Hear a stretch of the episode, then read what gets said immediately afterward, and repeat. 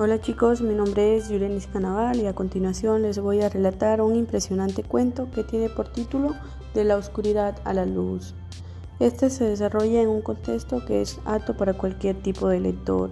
El objetivo principal de este podcast es darles a conocer la importancia de la escritura y las habilidades que cada ser humano posee para desarrollar o producir cualquier tipo de historia.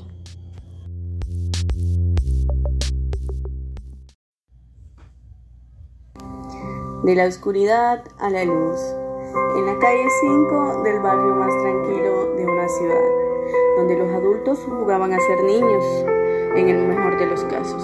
Otros diagnosticados como crónicos por una sociedad conformada por personas normales.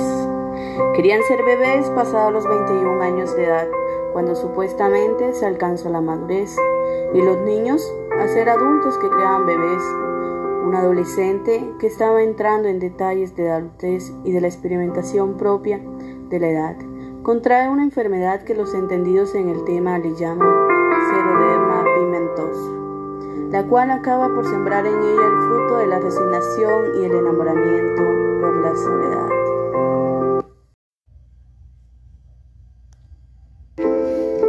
El nombre de la joven que carga con este martirio se llama Amber. Desde los dos años de edad empezó a ver en su piel colores extraños, ampollas y la córnea que se le inflamaba.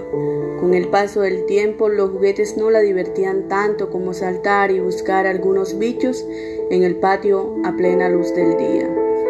En su adolescencia no salía fuera por el temor de sus padres. Su lugar de estancia siempre fue la habitación que servía como el protector solar con mayor fotogramas por segundos contra los rayos ultravioletas que pudieran existir. A su habitación no era posible que entraran los rayos solares que el día brindaba con ayuda del sol, así que no había ventana por la que no pudiera echar un vistazo a lo que pasara afuera.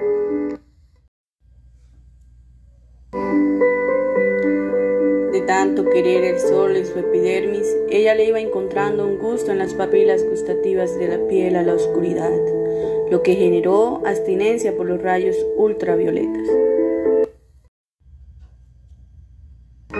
El único amigo que tenía Amber era su tutor de 20 años, que sus padres contrataron para que Amber aprendiera las cosas más relevantes de la escuela. El nombre de este joven era John. Un día, antes sus padres le avisaron de la llegada del tutor, para que Amber aprendiera mientras ellos estaban ausentes, porque trabajaban todo el día aunque no estarían solos porque los acompañaba la señora del servicio que todas las mañanas pasaba a saludar.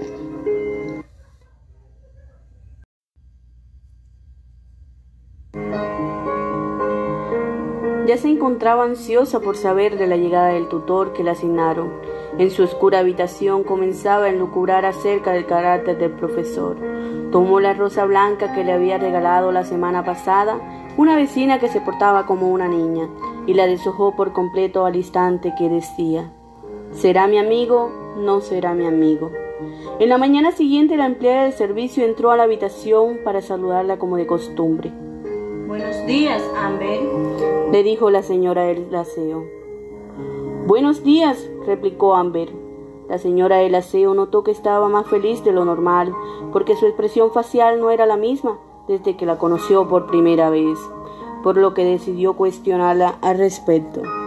¿Qué te trae tan contenta, mi niña? Hoy voy a recibir a mi nuevo profesor. Por fin voy a tener algo parecido a un amigo. Deseame suerte. Que te vaya muy bien, le dijo la empleada.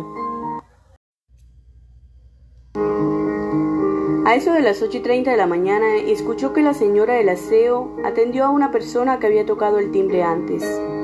Su ansiedad inició la transpiración del sudor de su frente y las uñas pálidas fueron mordidas rápidamente.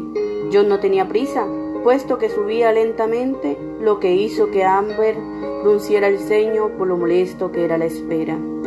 Cuando por fin lo vio, sintió envidia del color de su piel perfectamente bronceada, pero ese sentimiento solo le duró un poco, porque la belleza tropical de John fue lo que ella más admiraba de él.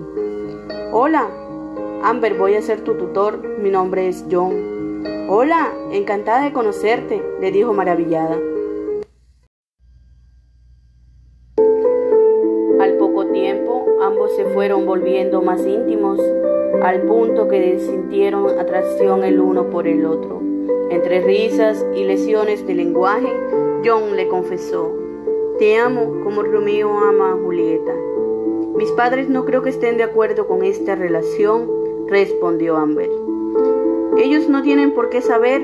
¿Sabrás guardar nuestro secreto?